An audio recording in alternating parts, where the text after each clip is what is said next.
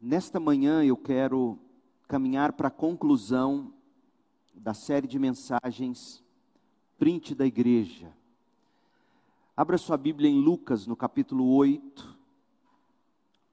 Lucas, no capítulo 8, de 4 a 18. Nós temos nesse trecho bíblico duas parábolas. Duas parábolas e uma conclusão para as duas parábolas, a mesma conclusão. Até o versículo 15 é a parábola do semeador, ou parábola dos solos. Do 16 ao 17 é a parábola da lâmpada ou da candeia. E o verso 18 diz: Portanto, ouçam com atenção, pois ao que tem, mais lhe será dado, mais do que não tem, até o que pensa ter, lhe será tomado. A conclusão das duas parábolas. Ah, o objetivo de Jesus é destacar a importância de se ouvir a palavra de Deus. Então, esta mensagem é a conclusão e também é a aplicação da mensagem da semana passada sobre a parábola do semeador e da candeia. Diz assim o texto: Certo dia, uma grande multidão, vinda de várias cidades, juntou-se para ouvir Jesus. E ele lhes contou uma parábola. Um lavrador saiu para semear enquanto espalhava as sementes pelo campo, veja, as sementes são as mesmas, as mesmas sementes, a mensagem, as sementes não mudaram, o que mudou foram os solos. Enquanto espalhava as sementes pelo caminho, algumas caíram à beira do caminho, onde ficaram pisadas, e as aves vieram e as comeram. Outras caíram entre as pedras e começaram a crescer, mas as plantas logo murcharam por falta de umidade. Outras sementes caíram sobre os espinhos, que cresceram com elas e sufocaram os brotos.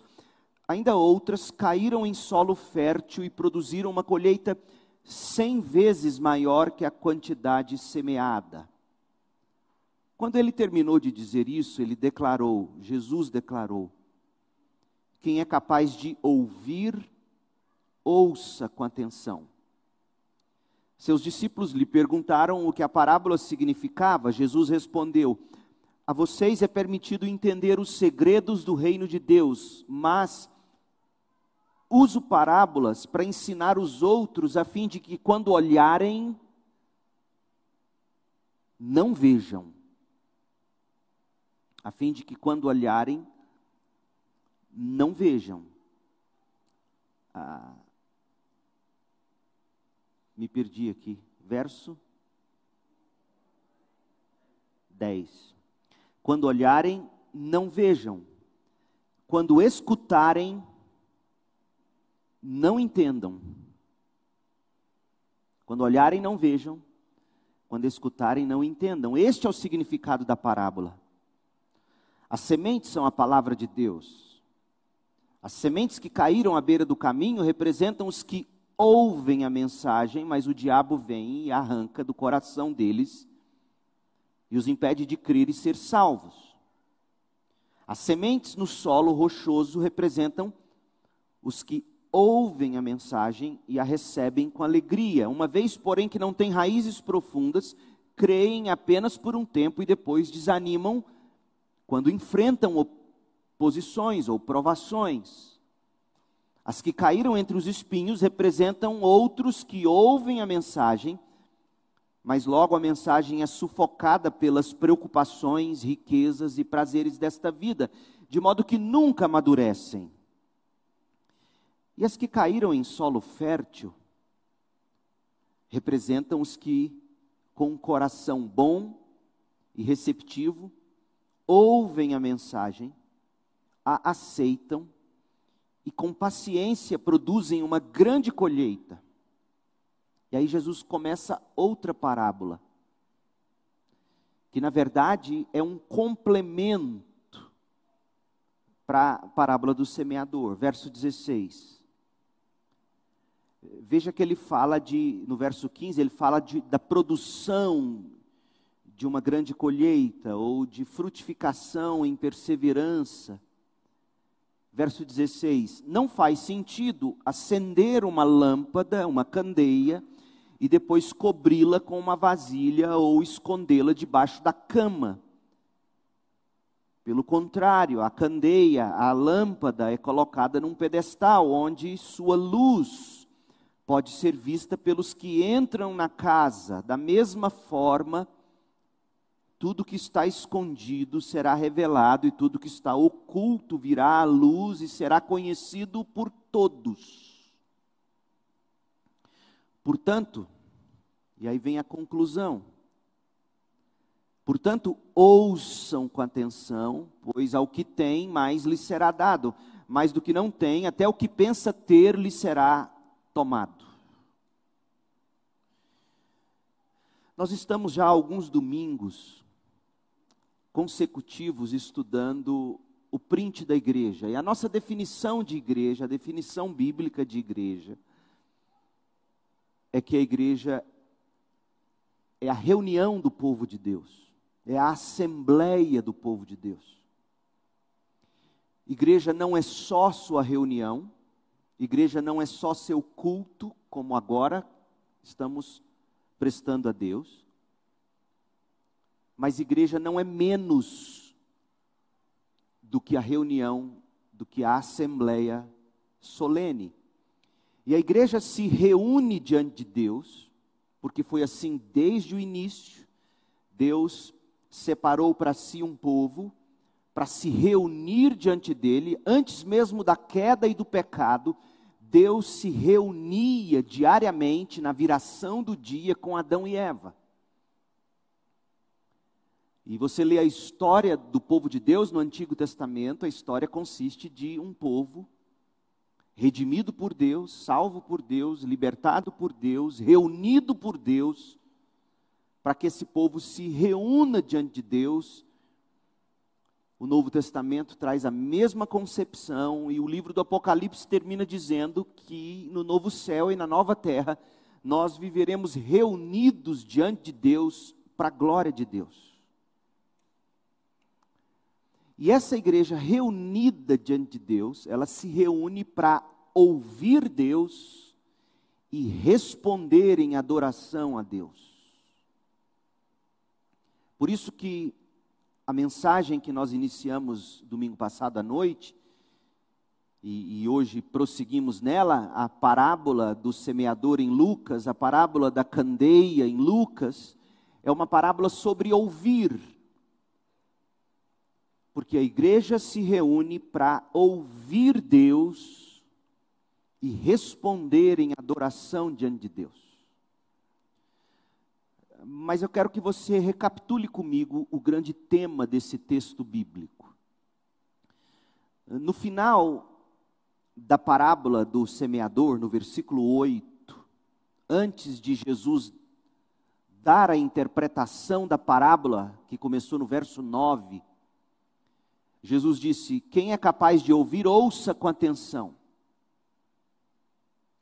Nós lemos no verso 4 que a multidão se reuniu para ouvir Jesus, e nós vemos aqui no verso 8 Jesus dizendo que esse povo deveria ouvi-lo com atenção.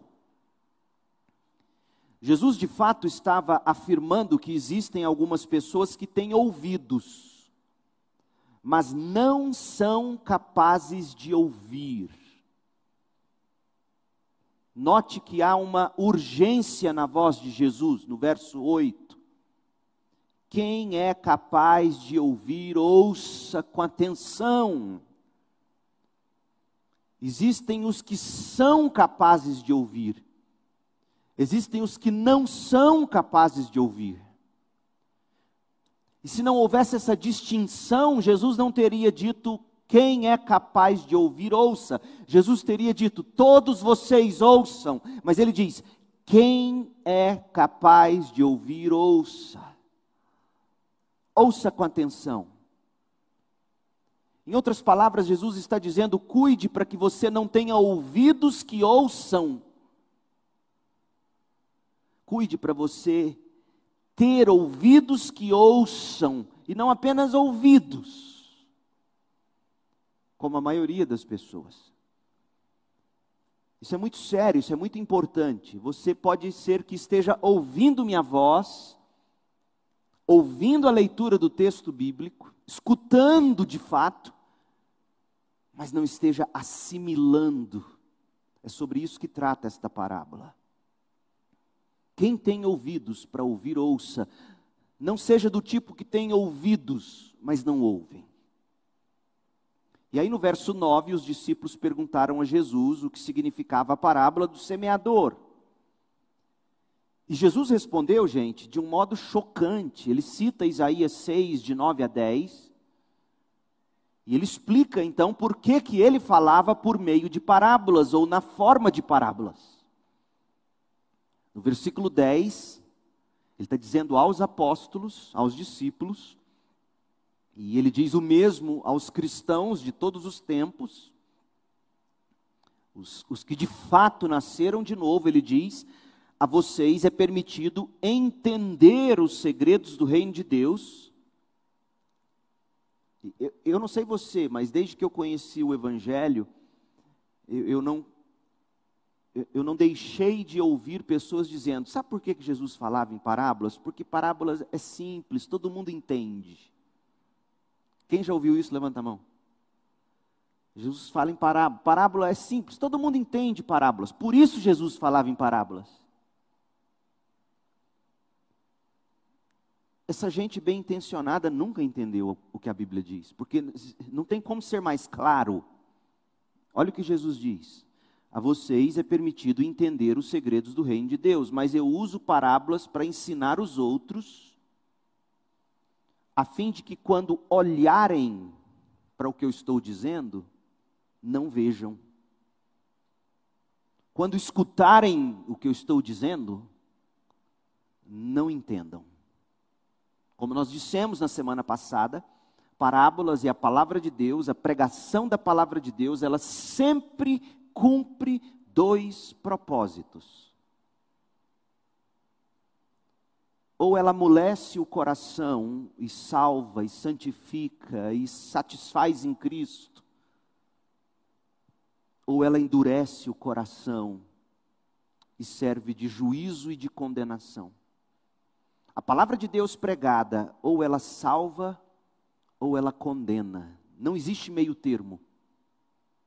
Ou você está sendo amolecido como a cera é amolecida debaixo da luz quente do sol, ou você está sendo amolecido enquanto ouve a Bíblia, lê a Bíblia, escuta a pregação da Bíblia, escuta cânticos sobre a Bíblia, ou a palavra de Deus está amolecendo você, salvando você, santificando você, ou você está como a terra seca, sendo endurecido debaixo do mesmo sol que amolece a cera palavra de Deus nunca volta vazia.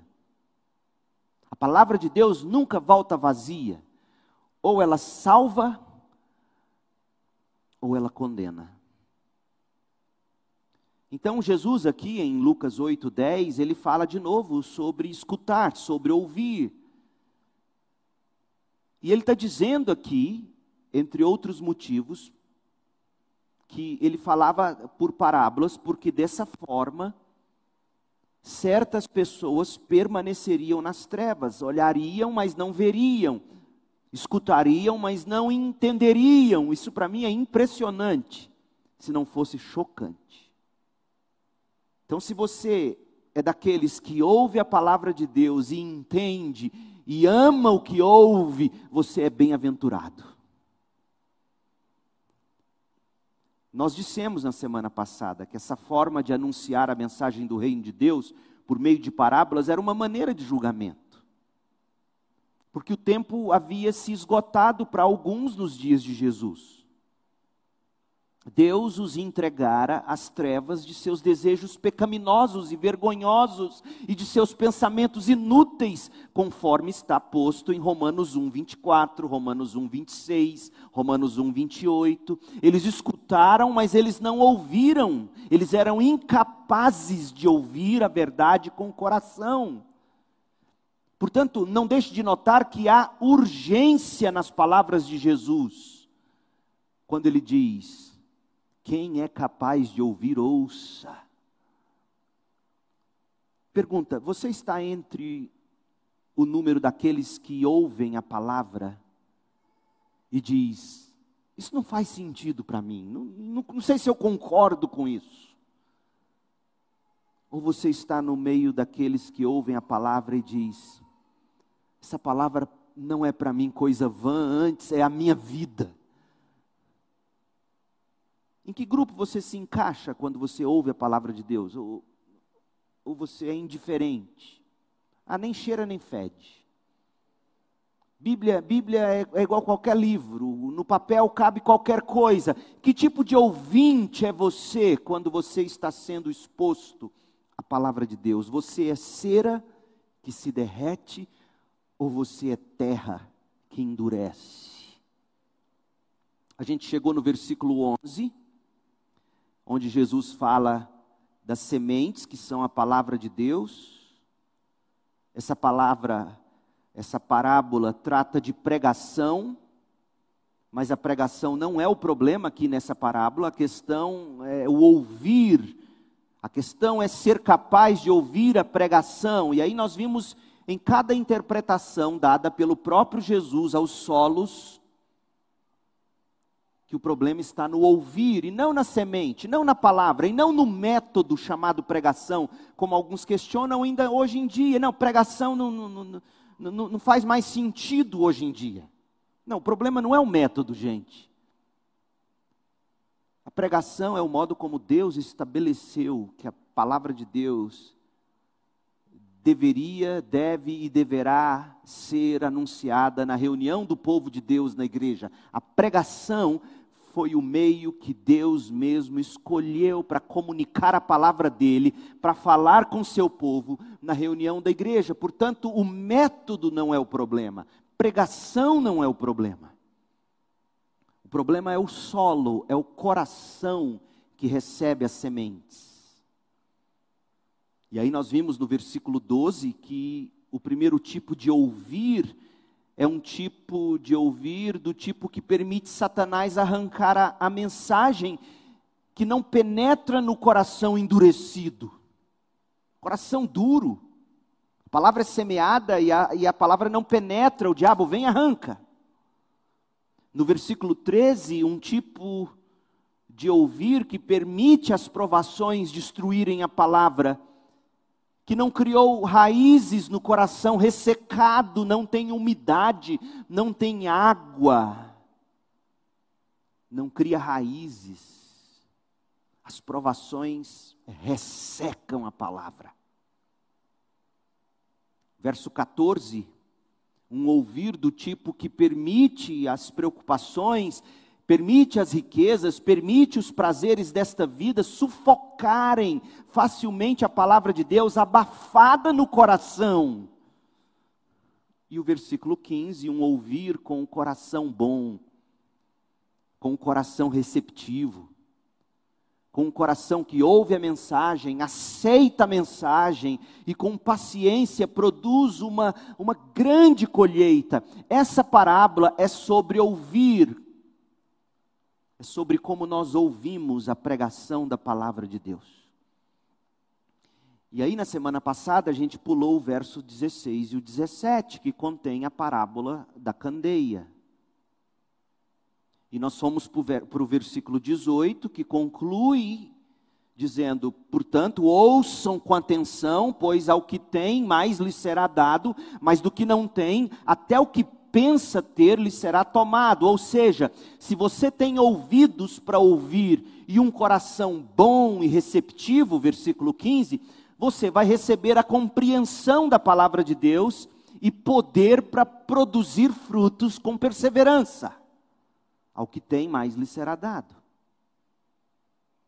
Mas se você não tem ouvidos para ouvir e não tem solo bom no coração, até o que você pensa ter será tirado de você.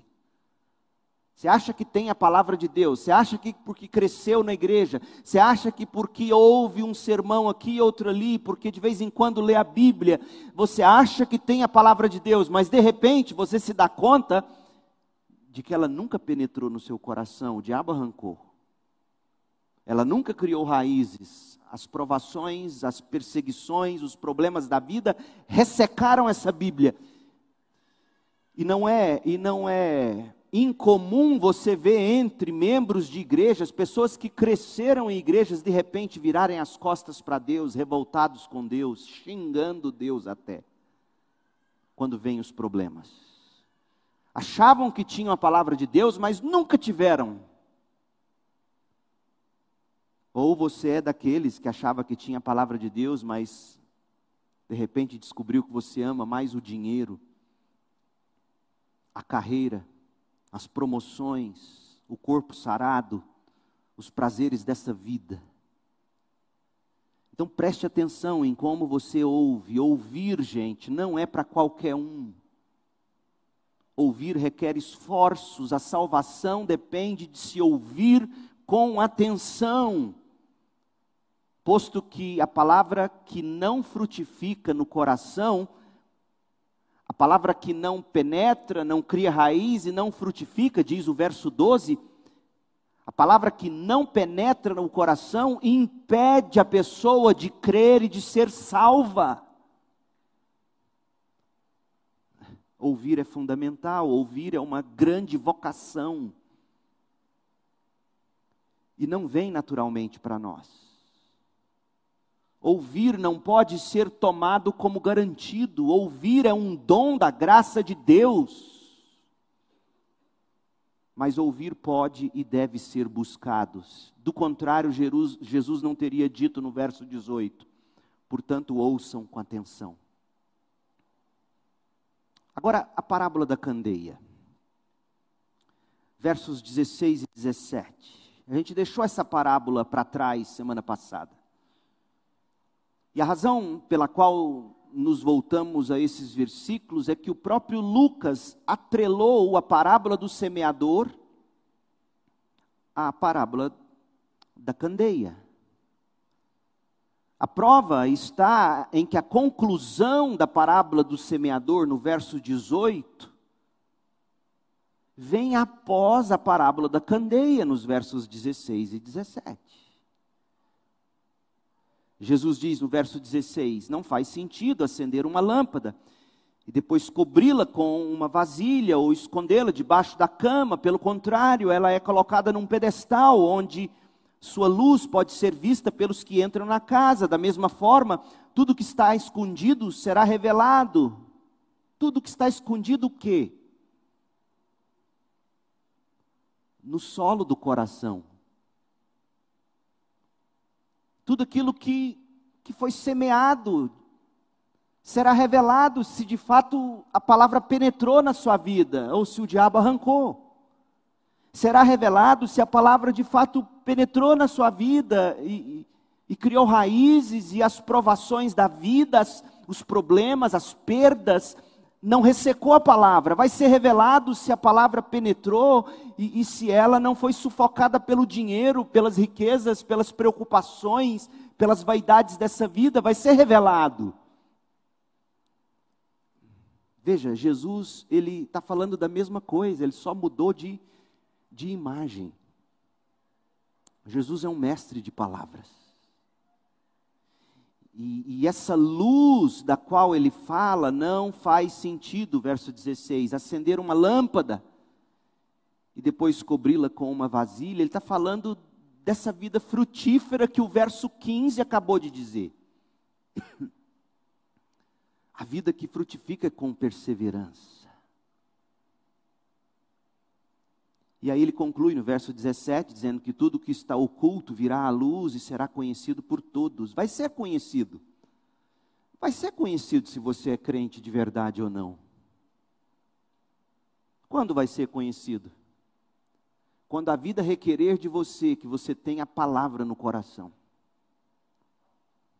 quando a vida requerer de você que você tenha a Bíblia aí, com raízes profundas, quando chegar a provação, quando você receber a promoção, porque veja, duas coisas podem destruir um homem e uma mulher de Deus, ou que pensavam que era de Deus: a provação e a promoção. É o que diz o texto nesta parábola. E Jesus está dizendo: aquilo que ficou velado a vida inteira, aquilo que ficou escondido, talvez essa imagem de um crentão, de uma crentona, quando vierem as provações, virão ou virá com as provações a, a luz de Deus que vai iluminar essa vida e vai provar para nós se foi de Deus ou não. Então, você quer conhecer se alguém é crente? Note bem, observe bem os frutos em dois momentos cruciais da vida de um ser humano na hora da provação e na hora da promoção. Jesus está dizendo: tudo virá à tona. Mas a pergunta que a gente tem que responder é a seguinte: por que, que Jesus atrelou essas duas parábolas?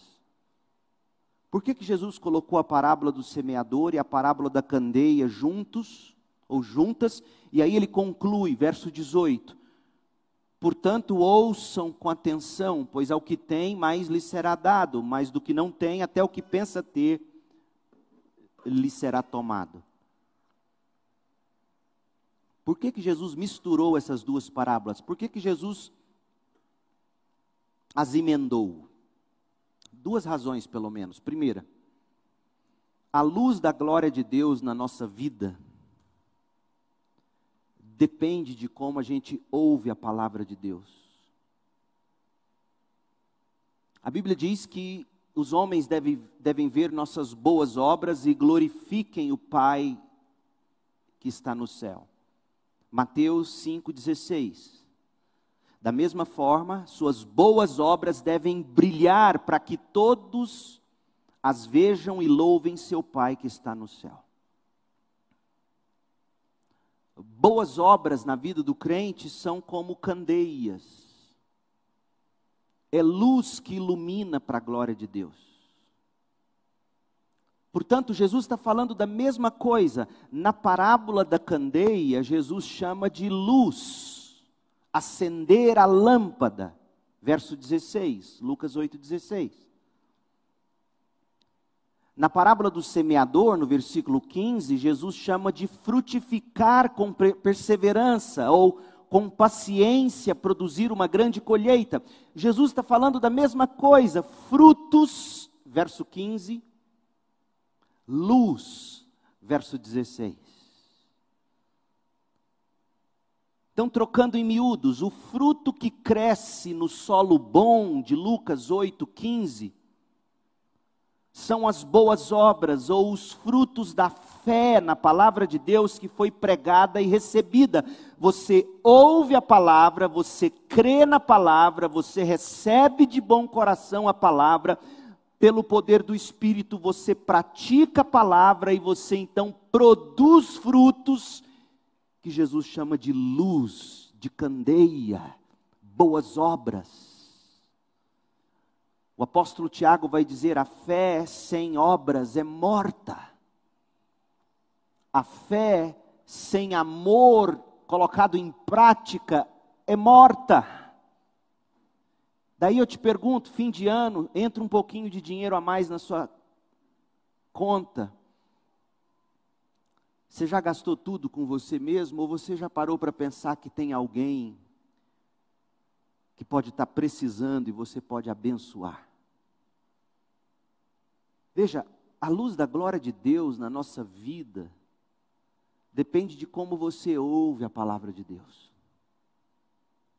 Você ouve, você recebe, com bom coração, você crê, você pratica obras de amor, você pratica as boas obras. Lucas 3, versículo 9 diz que toda árvore que não produz bons frutos será cortada e lançada ao fogo. Colossenses 1:10, então vocês viverão de modo a sempre honrar e agradar ao Senhor, dando todo tipo de bom fruto. Esses frutos que a vida cristã requer de nós, são frutos da nossa fé na palavra de Deus que a gente ouve, crê, recebe de bom coração, põe em prática no poder do Espírito. Então, a luz da glória de Deus. Por isso, Jesus diz: Olha, você ouviu essa palavra, essa palavra está frutificando na sua vida, você não pode esconder essa luz das boas obras. Você tem que colocar num pedestal, para que vejam suas boas obras e glorifiquem o Pai que está no céu. Suas boas obras iluminam o caminho dos homens e mulheres ao seu redor, para que enxerguem onde está Cristo e a cruz, e lá possam se debruçar em arrependimento e fé para a salvação. Eu e você iluminamos o caminho com as nossas boas obras. A luz da palavra de Deus ilumina seu coração e sua vida. Então, ouvir é fundamental para você frutificar como luz. Segundo, a palavra de Deus semeada, tanto cá entre as pessoas que estão ao nosso redor, como lá entre os povos das nações, a palavra de Deus semeada no evangelismo pessoal, no discipulado diário, a palavra de Deus semeada em missões. A palavra de Deus semeada depende de como nós ouvimos a palavra de Deus. Quando a lâmpada é acesa pela palavra de Deus semeada no coração e sua vida se torna uma luz de fé, de esperança, de amor, de alegria, de boas obras, Jesus está dizendo: não cubra essa luz, não esconda debaixo da cama. Ele está dizendo: você tem que sair e tem que anunciar. Portanto, gente, ao fim e ao cabo, o ponto da parábola do semeador não é apenas que a sua própria salvação e sua frutificação dependem de como você ouve a palavra de Deus. Essa parábola também diz que o sucesso de como a palavra de Deus se espalha no mundo depende de como você ouve a palavra de Deus. Nosso amor e a nossa missão dependem de como a gente ouve a palavra de Deus.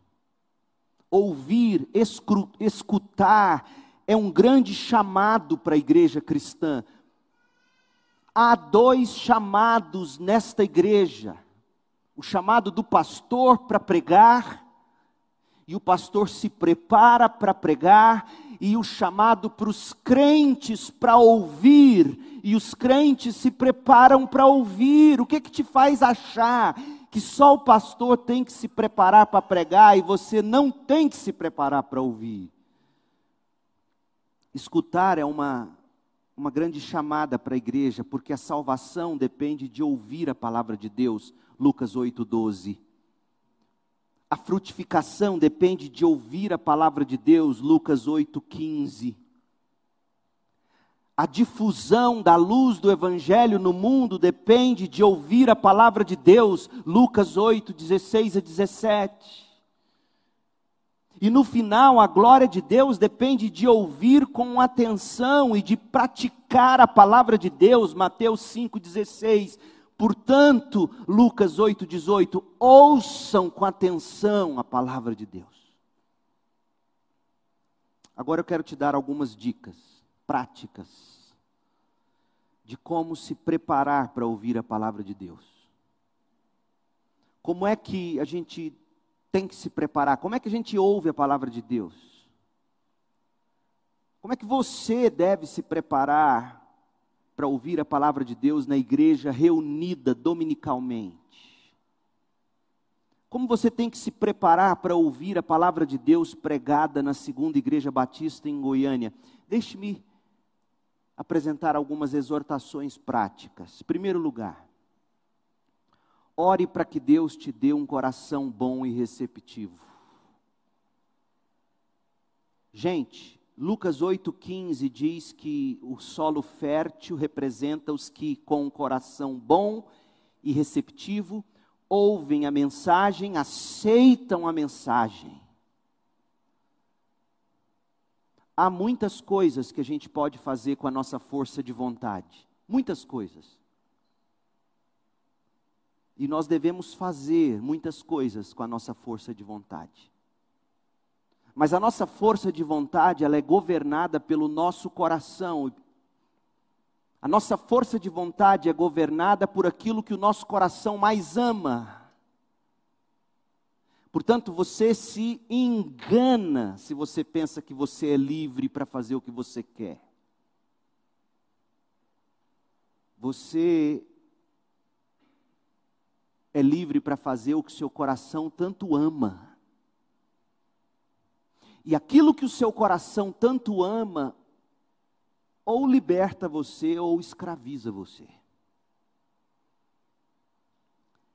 A prova é que você conhece pessoas que vivem em, em vícios, em, em dificuldades, em situações onde você já as viu várias e diversas vezes chorarem dizendo: Eu quero mudar.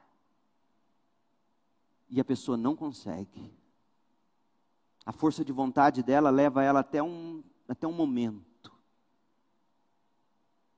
Chega num ponto que ela não consegue.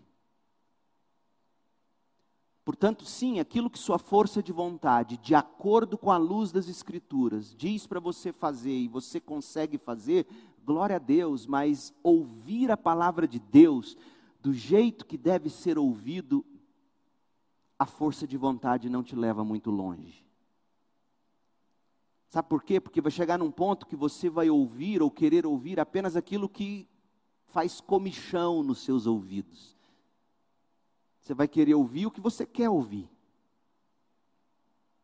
E geralmente o que você e eu queremos ouvir não é aquilo que a gente precisa ouvir.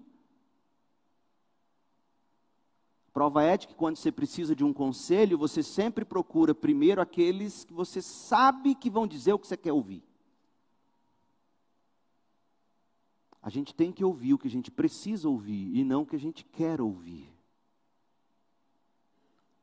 Então você e eu precisamos, para nos preparar para ouvir a palavra de Deus, você tem que dizer assim: Deus, no culto hoje eu quero ouvir o que eu preciso ouvir. E eu nem sei direito o que eu preciso ouvir, só o Senhor sabe. Eu quero ouvir o que eu preciso ouvir. Fale comigo. Me dê um coração bom e receptivo.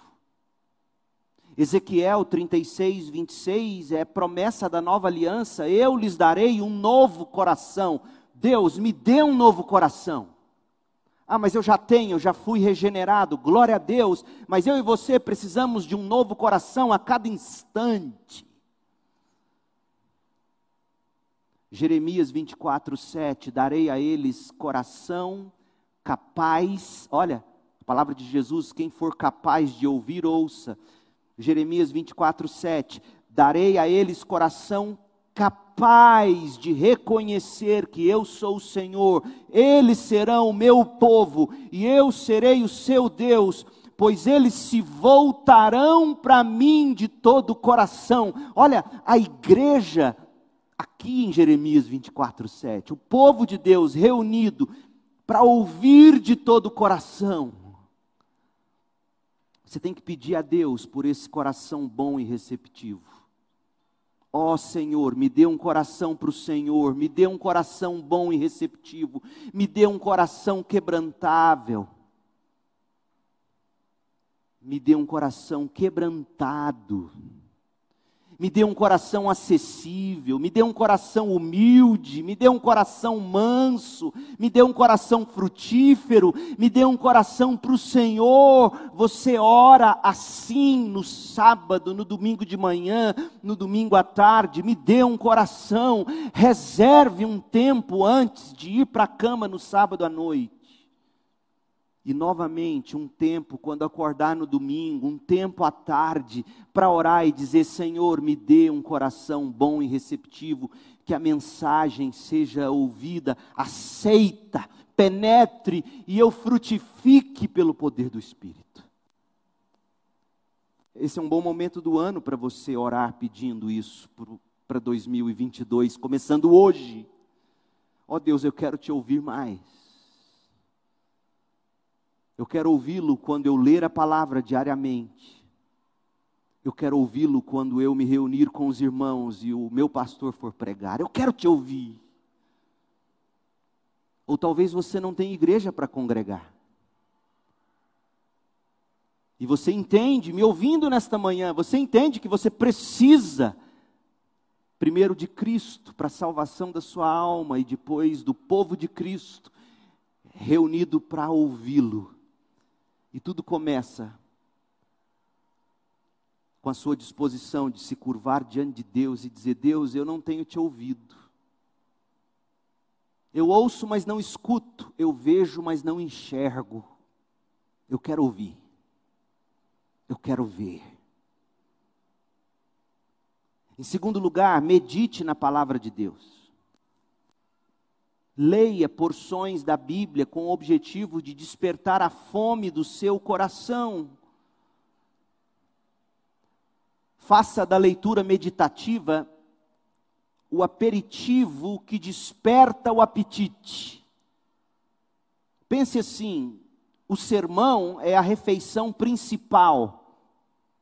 E os aperitivos é a porção da palavra de Deus que você medita no sábado à noite, na sua leitura devocional domingo de manhã, porque eu espero que você acorde um pouco antes no domingo antes de correr, vestir logo a roupa, entrar no carro esbaforido, ou pegar o ônibus, o Uber, e chegar aqui já suado, cansado e pensando na hora que vai acabar o sermão, o culto, para você chegar em casa logo e fazer o almoço.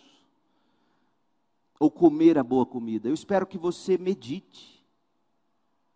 Que você apeteça seu coração com a palavra de Deus no domingo de manhã. Medite na palavra de Deus.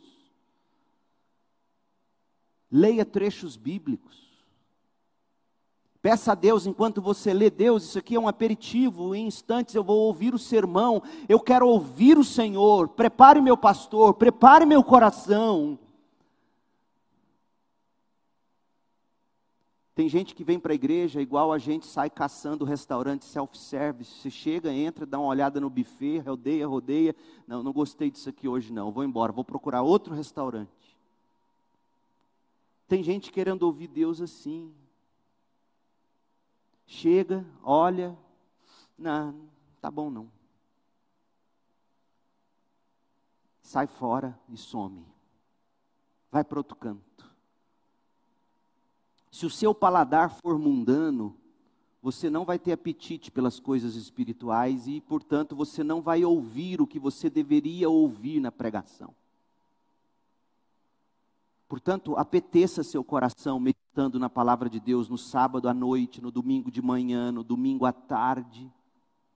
Planeje.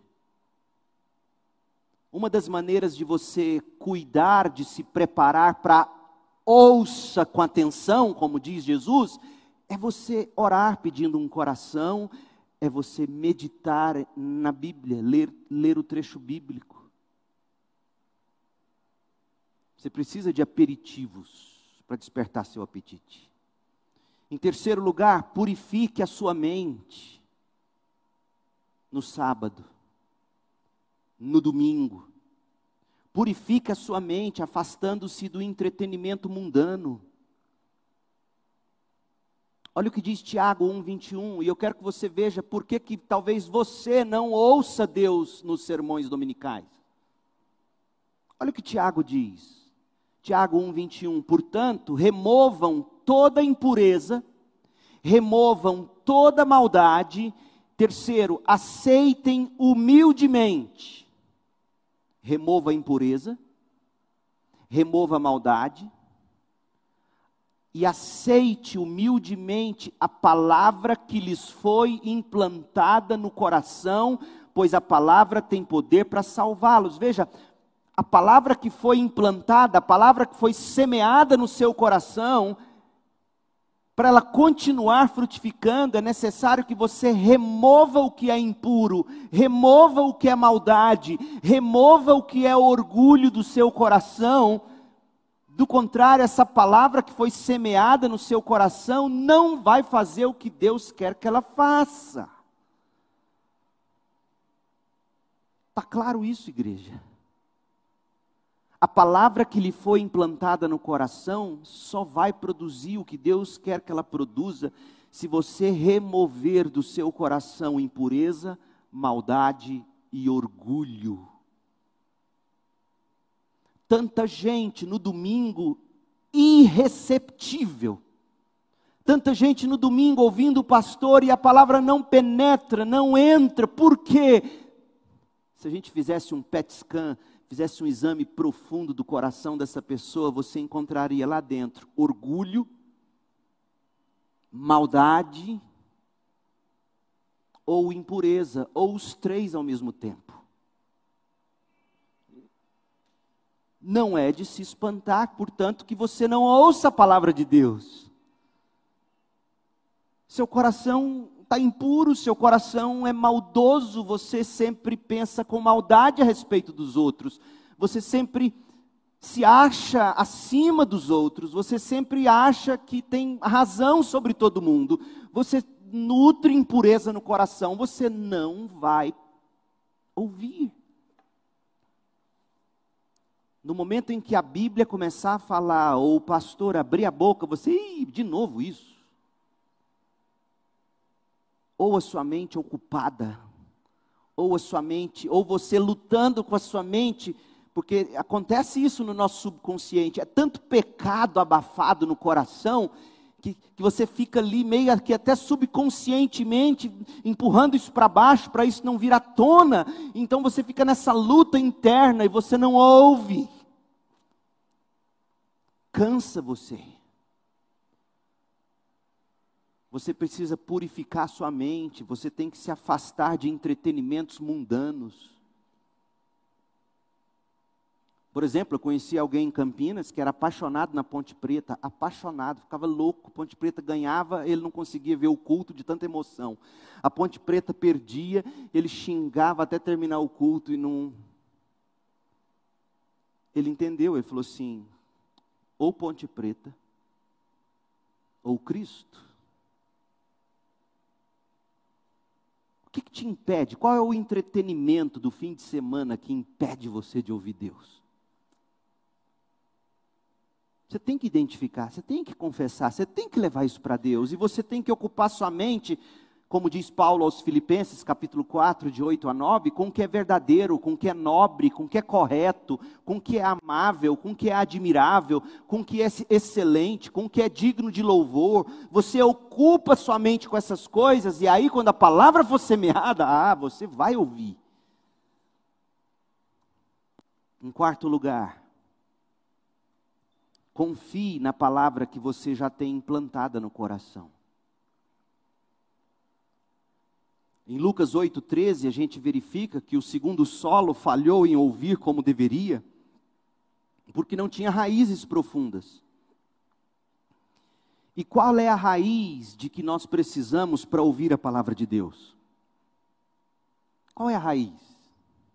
Deixa eu te dar um texto bíblico. Lembra, lembra que no segundo solo faltou umidade para a palavra? Lembra? Não tendo umidade, não tendo água. Leia comigo Jeremias 17, versículos 7 e 8. Feliz é quem confia no Senhor, fé, está vendo? Feliz é quem confia no Senhor, cuja esperança é o Senhor. Essa pessoa é como árvore plantada junto ao rio, com raízes que se estendem até as correntes de água, não se incomoda com o calor, e suas folhas continuam verdes, não teme os longos meses da seca, não teme as provações, e nunca deixa de produzir frutos. Eu tenho a absoluta certeza de que Jesus tinha esse texto em mente, quando ele fala do segundo solo. Então você e eu temos já a palavra de Deus de algum modo plantada no coração. E se não temos memorizada ou meditando, ou você e eu precisamos correr para a Bíblia no sábado, no domingo, na segunda, na terça e assim todos os dias para que a água das Escrituras continue regando nosso coração e a nossa fé, e aí, quando eu chegar aqui para ouvir a pregação no domingo, eu tenho sementes, eu tenho raízes, eu tenho folhas, eu estou ávido, eu, eu confio na palavra, e aí, como uma esponja que suga, eu recebo essa palavra quando é pregada. Então, confie na palavra que você tem implantada no coração. Talvez você precise plantar sua vida na palavra primeiro. Outra coisa, isso aqui é muito importante. Tenha uma boa noite de sono no sábado à noite. E, se possível, um bom cochilo no domingo à tarde. Isso não é piada, isso é sério. Sem sono suficiente, a gente não fica alerta. Nossa mente fica fraca nossa capacidade de reação diminui, a gente fica sem energia. A tendência à depressão é maior, nossos estopins vão ficando curtos. Para ouvir com atenção significa que você precisa de uma boa noite de descanso antes de ouvir a palavra de Deus. E como é que é seu sábado? Gente, as pessoas não têm hora para dormir. Elas não têm hora para dormir. Você sabia que é mais fácil acordar do que dormir? Porque acordar geralmente não vai depender de escolha. Acordar, o despertador toca, toca, toca, alguém te acorda, você tem um compromisso, te força a levantar. Mas dormir é sempre uma escolha. Acordar você vai acordar, nem que seja depois de 10 minutos apenas de sono na madrugada. Se acorda e vai. Mas Deus nos fez seres que dormem, pelo menos um terço da vida a gente passa dormindo. Glória a Deus. E por que, que Deus faz assim? Para ensinar que Ele é o único, absolutamente ser acordado. A gente dorme, a gente descansa, porque Deus trabalha por aqueles que nele confiam. O bom sono é prova de fé. Você precisa dormir. Acordar no domingo, pastor, mas domingo é o único dia que eu acordo mais tarde. Tudo bem, durma tarde no domingo. Pastor, mas eu dou plantão, eu trabalho a noite inteira no sábado, eu creio de coração que a esses profissionais Deus dá uma dose extra de mente alerta. Não estou mentindo, eu, eu creio nisso. Mas para nós, seres normais, que dormimos na hora que a gente escolhe dormir no sábado, a gente precisa dormir seis horas, sete, oito, depende da constituição da sua natureza. Eu não presto sem menos do que oito horas de sono. Eu não presto. Você precisa dormir. Você precisa deitar e dizer: Deus, eu quero descansar, eu quero repousar, porque amanhã eu quero acordar disposto, disposta para ouvir o que o Senhor tem a me dizer. Jesus praticou isso e Jesus ensinou isso aos discípulos. Jesus dormiu no barco. Jesus é, é uma lição de moral para aqueles que dizem: não, descansar é só no céu. Então você está chamando Jesus de, de preguiçoso, ele dormiu no barco. Olha o que ele disse aos apóstolos em Marcos 6, versículo 30. Os apóstolos voltaram de sua missão e contaram a Jesus tudo o que tinham feito e ensinado. Jesus lhes disse, como se Jesus cortasse o barato deles. Vamos sozinhos até um lugar tranquilo para descansar um pouco. Eu quero ouvir vocês, mas vamos descansar primeiro, vamos dormir. Vamos descansar um pouquinho? Vocês estão precisando dormir. Eu vejo, Pedro, eu te conheço, sem sono e uma espada na sua mão, é um perigo. Vamos dormir. João, você começa a querer orar para descer fogo do céu, vamos dormir. Judas, você passa a noite toda tramando como você vai embolsar a próxima oferta. Durma. Jesus nos chama a dormir. Vamos sozinhos até um lugar tranquilo para descansar um pouco. Pois tanta gente ia e vinha que eles não tinham tempo nem para comer, e Jesus diz: Isso não é bom. Tem gente que se gaba, dizendo: Eu trabalho tanto para Deus que eu não tenho tempo para comer. Isso não é bom. Então saíram do barco para um lugar isolado. Gente, se Jesus fez isso, seu pastor também pode. Cadê o pastor? Não, o pastor hoje está descansando, ele está num lugar isolado. Isso não é pecado. Você também tem que ter isso. Você precisa preparar seu coração, preparar sua mente dormir, repousar, descansar. Eu não consigo dormir. Na nossa igreja tem dois excelentes psiquiatras, vão te ajudar com um remedinho se for preciso. Mas você tem que dormir. Você tem que repousar. Não adianta você dormir tarde e acordar cedo se o Senhor não estiver edificando isso. Outra coisa, guarde de conflitos e de murmurações o sábado à noite e o domingo. Tem gente que já acorda no domingo brigando. Vai atrasar de não, vai vestir a roupa, vai pôr o sapato. Tem gente que já dorme brigando no sábado. Tem gente que chega na igreja para contar as últimas fofocas de murmurações. Gente, ao longo desses vinte e poucos anos de pastor, uma das coisas que eu tive que aprender a desenvolver é a arte do faz de conta. Faz de conta que eu não vi o que vocês estão conversando no domingo, antes do culto, depois do culto. Faz de conta que eu não sei que vocês estão murmurando. Isso destrói o coração do adorador. Murmurações em casa, antes, durante e depois dos cultos. Deixa eu te dar um texto bíblico. Salmo 106, 24. Olha o povo de Israel. Salmo 106, 24. Eles, porém, se recusaram a entrar na terra agradável, pois não creram na promessa. Em vez disso, resmungaram em suas tendas e não deram ouvidos ao Senhor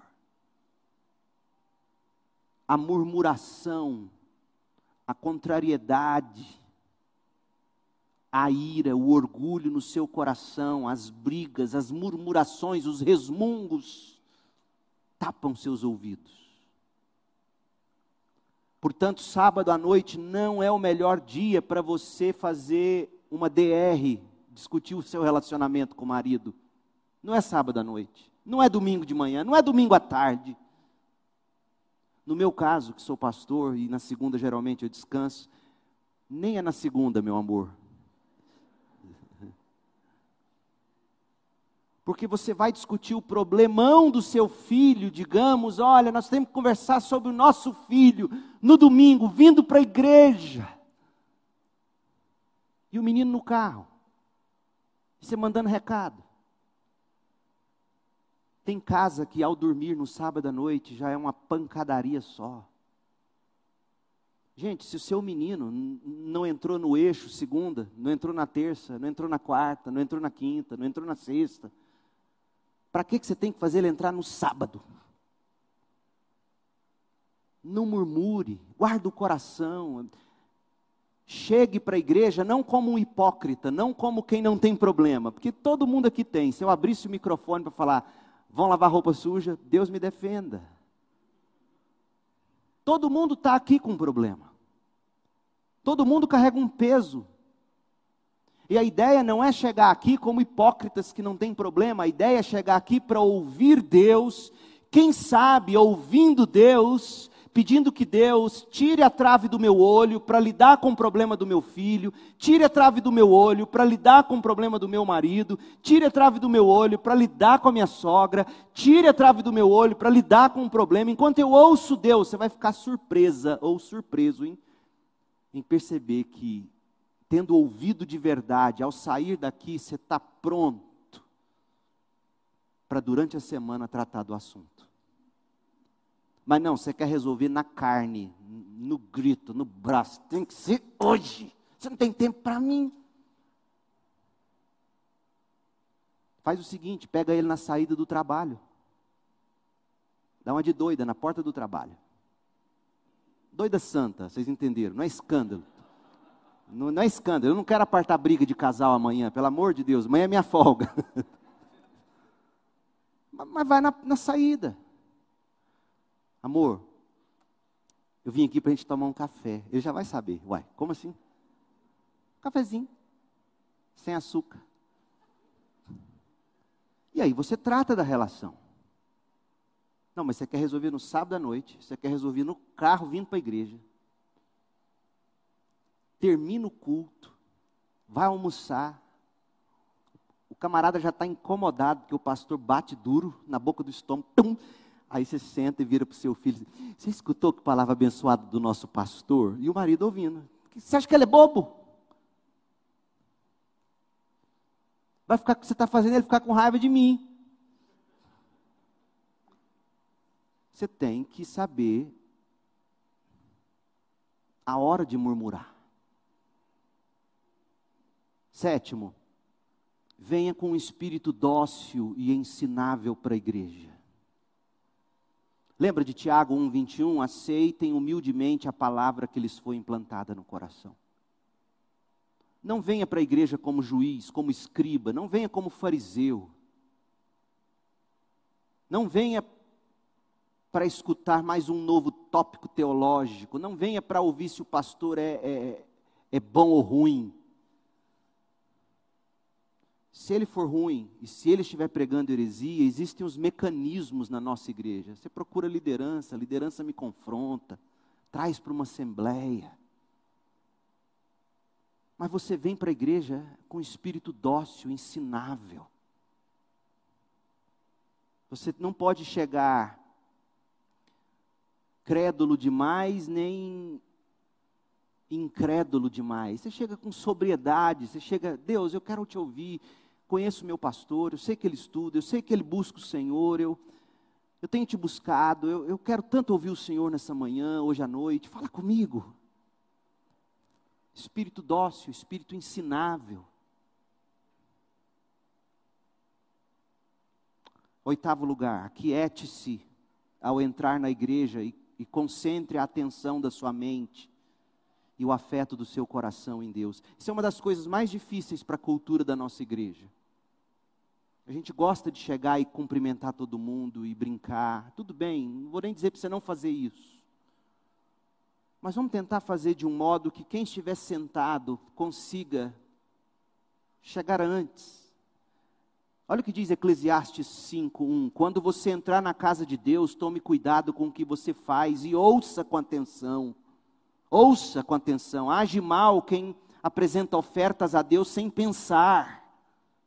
Você vem cultuar a Deus sem pensar. Está vivendo em pecado, de repente começa o louvor começa a cantar como um hipócrita, nem presta atenção no que você está dizendo, oferecendo ofertas sem pensar. Não se precipite em fazer promessas, nem em apresentar suas questões a Deus, afinal, Deus está nos céus e você na terra, portanto, fale pouco, ouça, chegue. O silêncio antes e pós-culto não é de frieza, é de, é de eletrizante reverência diante de um Deus que eu quero ouvir e que falou comigo. Você precisa disso. Por isso que a gente tem que tentar ao máximo preparar tudo no culto, deixando pelo menos assim cinco minutos antes do culto. Vamos tentar fazer isso. O Rui vai colocar ali uma playlist de piano, hinos bonitos, bem gostosos, cinco minutos antes. Todo mundo quietinho aqui na frente. Vamos, vamos começar, sem, sem pressão, sem farisaísmo. E aí você senta, cinco minutos antes, coloca o coração em Deus. Às vezes eu, eu, tento o máximo não ser gentil, gente, mas quando eu saio do meu gabinete para vir pregar, você, você acha que minha cabeça está onde? Está nisso aqui. E geralmente eu passo por alguns, eu não consigo nem lembrar de cumprimentar. E quantas vezes eu já passei por mal educado, mas não é, eu estou buscando concentração de coração. Se eu faço isso, imagina você que tem que me ouvir. Esse silêncio eletrizante de que, em contagem regressiva, para o Deus que tem um encontro comigo e com a minha igreja agora. Isso faz toda a diferença. Isso faz toda a diferença, mas às vezes tem igrejas e cultos que são igual feira livre. Aquiete-se ao entrar. Orlando, junto com o Rui, vai preparar próximo domingo, se der hoje à noite, melhor ainda, um pianinho, um hino bem bonito. Você senta, escutando a palavra de Deus lendo aqui, cinco minutinhos, respirando, ouvindo, Deus fala. Depois você me diga se não faz a diferença. Já chega, aí começa o louvor.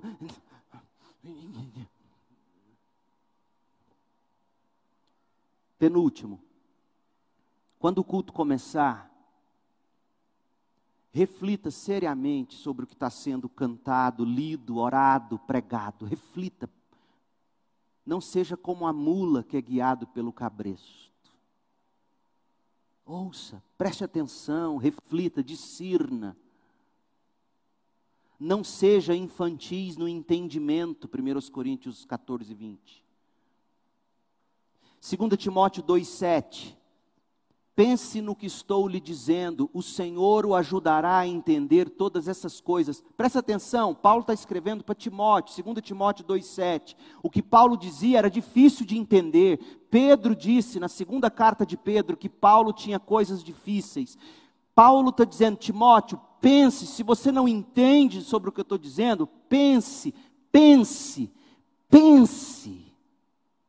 O Senhor vai ajudar você a entender. As pessoas querem as coisas mastigadas.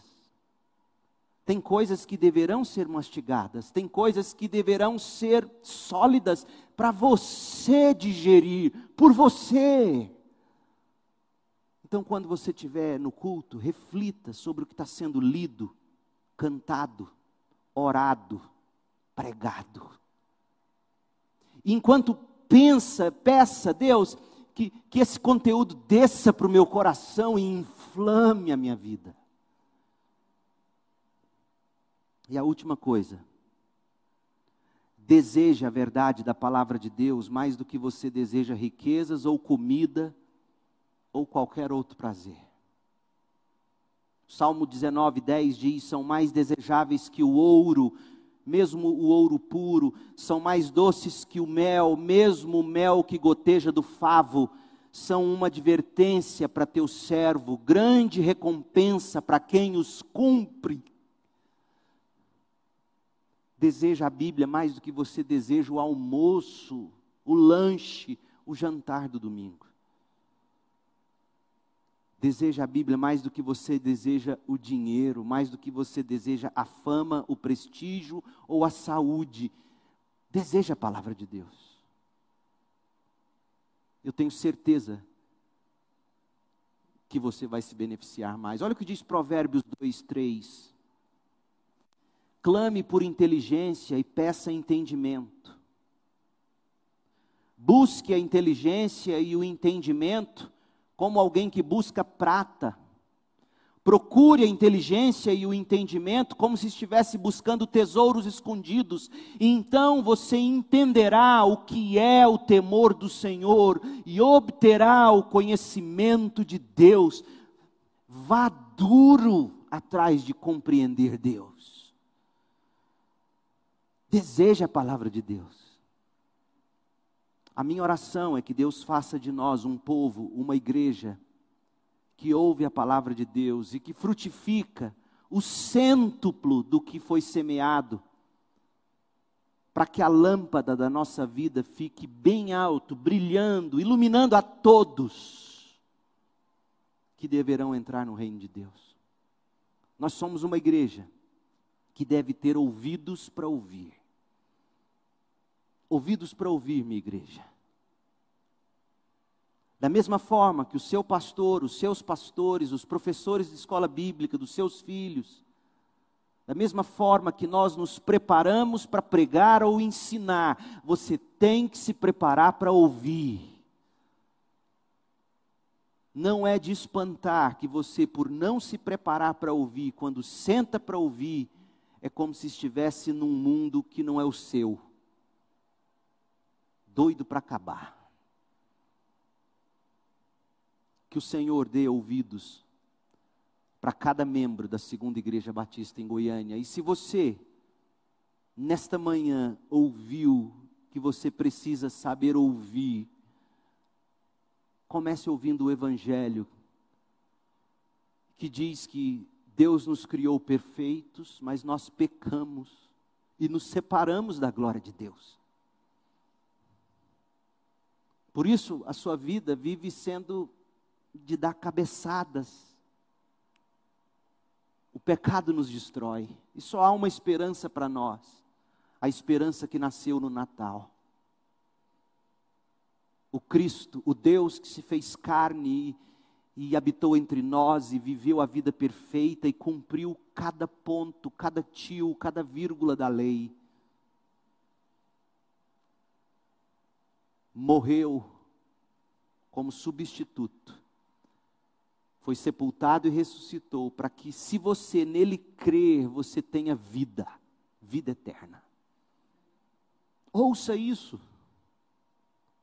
Responda com fé, responda com arrependimento, dizendo: Eu creio,